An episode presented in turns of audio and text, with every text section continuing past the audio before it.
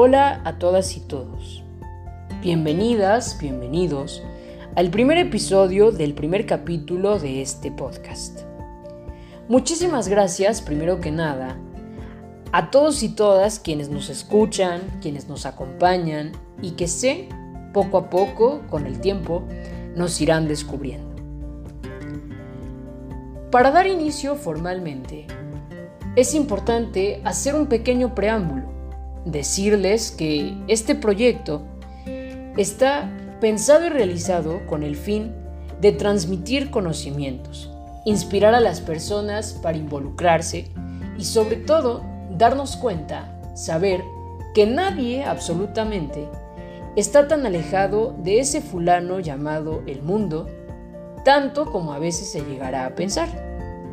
Por esta razón es que el proyecto se enfoca en observar al mundo como si fuera un personaje más.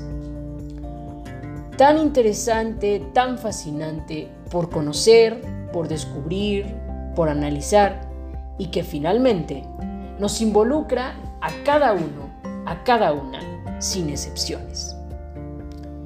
Asimismo, es preciso mencionar que este proyecto es apto para todo público y está dividido por temporadas.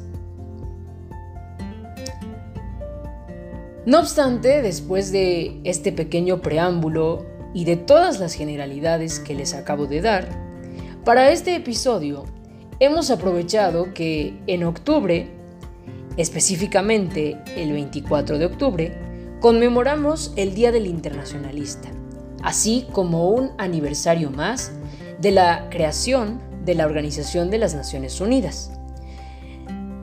Por lo tanto, nuestra primera temporada está dedicada precisamente a conocer un poco más a fondo la labor de estos profesionales, además del escenario tan interesante y tan multifacético en el que ellos se desenvuelven.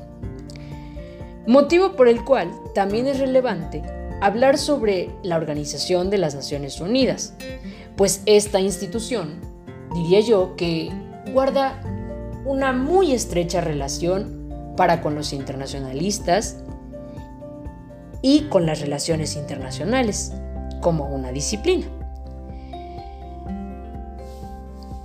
En este sentido, bien vale la pena, como les digo, echar un vistazo, aunque sea breve, aunque sea rápido, a la historia de la Organización de las Naciones Unidas, misma que es un organismo internacional fundado en 1945, después de la existencia de la Sociedad de Naciones, y formalmente con el objetivo de gestionar de mejor manera los conflictos a nivel mundial.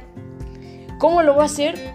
viéndolos y analizándolos desde una perspectiva hasta cierto punto mucho más pacífica, en el que se respetan los derechos humanos, se promueve la paz imperantemente evitando repetir el sufrimiento, la agresividad y esas brutales consecuencias del pasado, como la reflejan fenómenos como el holocausto, o como tal la Primera y Segunda Guerras Mundiales. Pero entonces, ¿quiénes son los internacionalistas? ¿Qué hacen estas personas? ¿Quieren saber? Acompáñenme en la segunda parte.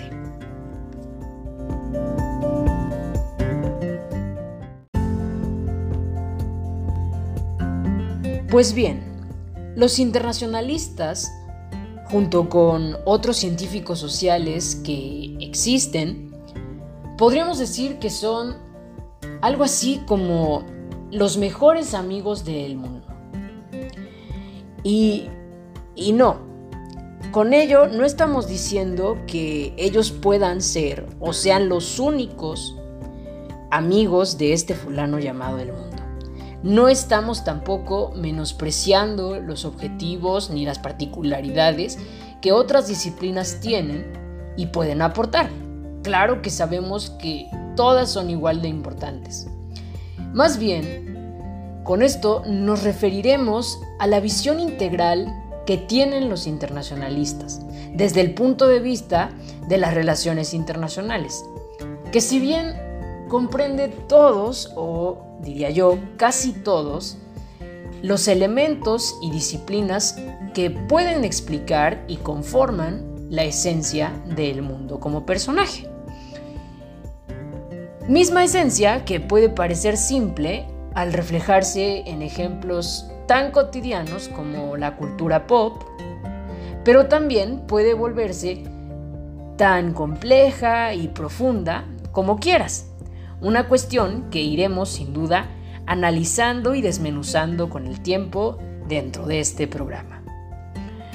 No obstante, ustedes me dirán o se estarán preguntando, ¿qué se necesita?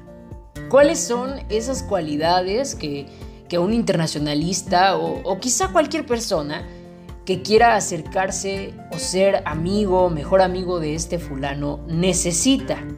¿No? Pues bien, la respuesta a esta pregunta, siendo sincera, es bastante sencilla de responder. Sin embargo, aquí me gustaría y me parece muy necesario detenernos un poquito a romper esos estereotipos o los estigmas que existen alrededor de las personas que, se dedican a esto. Saber que esas cualidades y las actividades de quienes aspiran a hacerlo van mucho más allá del gusto por viajar o la atracción hacia las diferentes culturas, hacia los diferentes idiomas. Es decir, uno no se convierte en internacionalista o en científico social o en experto en las ciencias sociales simplemente porque le gusta viajar, le gustaría vivir en un avión o porque le gusta hablar inglés o francés. En este sentido, a grandes rasgos los internacionalistas deben ser personas muy curiosas, abiertas, amantes al conocimiento y al aprendizaje constante. Cuestionarse e interesarse por descubrir el entorno que los rodea e interactuar con él quizás sin miedo a la realidad o a lo nuevo, a lo desconocido, diría yo. Pero considerando sobre todo la importancia también de los valores y del sentido humano tomar como misión ser agentes de ese cambio que su sociedad o su comunidad necesitan, ¿no? Conscientes de la tolerancia también hacia las diferencias y el impacto de las acciones y decisiones. Aunque, por otro lado, podría decirles que los conocedores del mundo pueden sumergirse sean o no internacionalistas. Siendo científicos sociales, uno puede especializarse y explorar muchos espacios en diferentes ramas que involucran el mundo. Puedes especializarte en el derecho, en la diplomacia, en la cultura, en otras cosas un poco más complejas, quizá la economía, la política, el comercio, la historia, que son aristas que este fulano tan interesante posee y que desde las cuales puedes ir conociendo las distintas facetas y quehaceres. Y desde donde siempre se trata de plantear circunstancias y planes de acción, es decir, de encontrar respuestas y soluciones. Como diría el embajador Úrsula, entender el porqué de los países, el porqué de la pobreza, el porqué de la guerra, el porqué de la paz. No lo sé. Y es aquí donde uno se va dando cuenta poco a poco de esa complejidad, que al principio puede sonar muy muy interesante, pero es algo bastante difícil y complicado de entender, de explicar y sobre todo de atender, diría yo, ¿no? He ahí el verdadero reto. He ahí el verdadero desafío que tienen todos los científicos sociales y sobre todo los internacionalistas. Que no cualquiera se atreve a desafiar. que no cualquiera se atreve a tomar como bandera. Eso también es parte de lo interesante, porque uno, como les decía hace ratito, puede tomar esa misión de ser agente, de ser factor de cambio y realmente hacerlo, imaginar y sobre todo darse cuenta que un mundo nuevo, que un mundo mejor es posible, como diría Mahatma Gandhi. Sé el cambio que quieres ver en el. ¿No? Bueno, regresamos después de esta breve pausa. Síganme acompañando.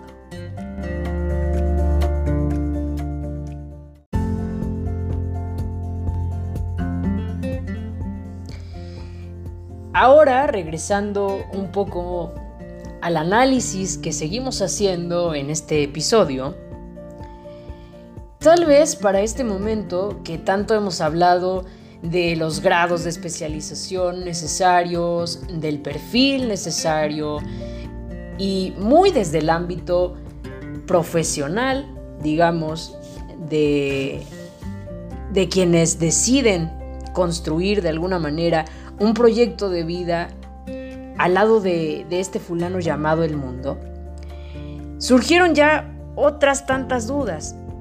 Y, ustedes me dirán quizá, oye, María, pero ¿qué hay de aquellos y aquellas que quizá no tienen o quieren dedicar tanto tiempo o ser profesionales en el trato con el mundo? Significa que que aunque ellos se interesen en él, no tienen posibilidades para relacionarse o para conocerlo?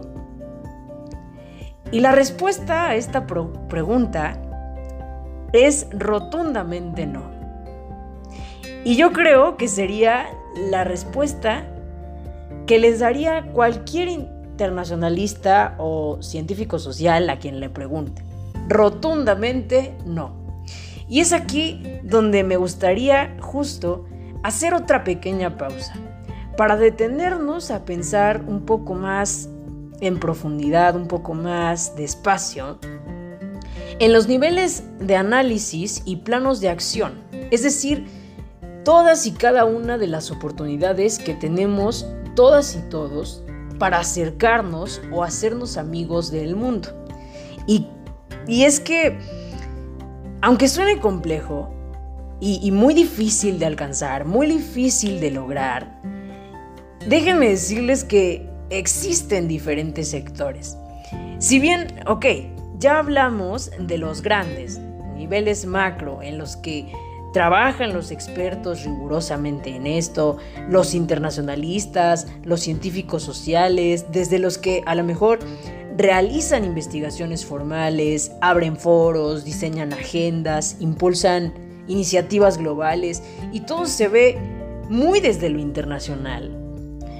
También existen los niveles micro, por otro lado, que son sectores mucho más pequeños en los que incluso sin tanta especialización, sin tanta preparación, las personas pueden comenzar a conectarse con el mundo y formar esos lazos desde su trinchera, dando esta especie de pasos pequeños pero relevantes, con impacto a largo plazo. ¿Y cómo le hacen o cómo le pueden hacer? Pues con ideas, con proyectos, propuestas o incluso movimientos desde los que pueden impulsar o fomentar la cultura de la paz, los valores ciudadanos, la participación social en la toma de decisiones, el cuidado del medio ambiente, pueden contribuir a la educación y el conocimiento, o también algo que está muy en boga el día de hoy, que es trabajar por la responsabilidad social, ¿no? Que hoy es un tema realmente muy importante para la situación que vivimos tan convulsa, diría yo, con, los fenómenos que nos han atacado en los últimos años.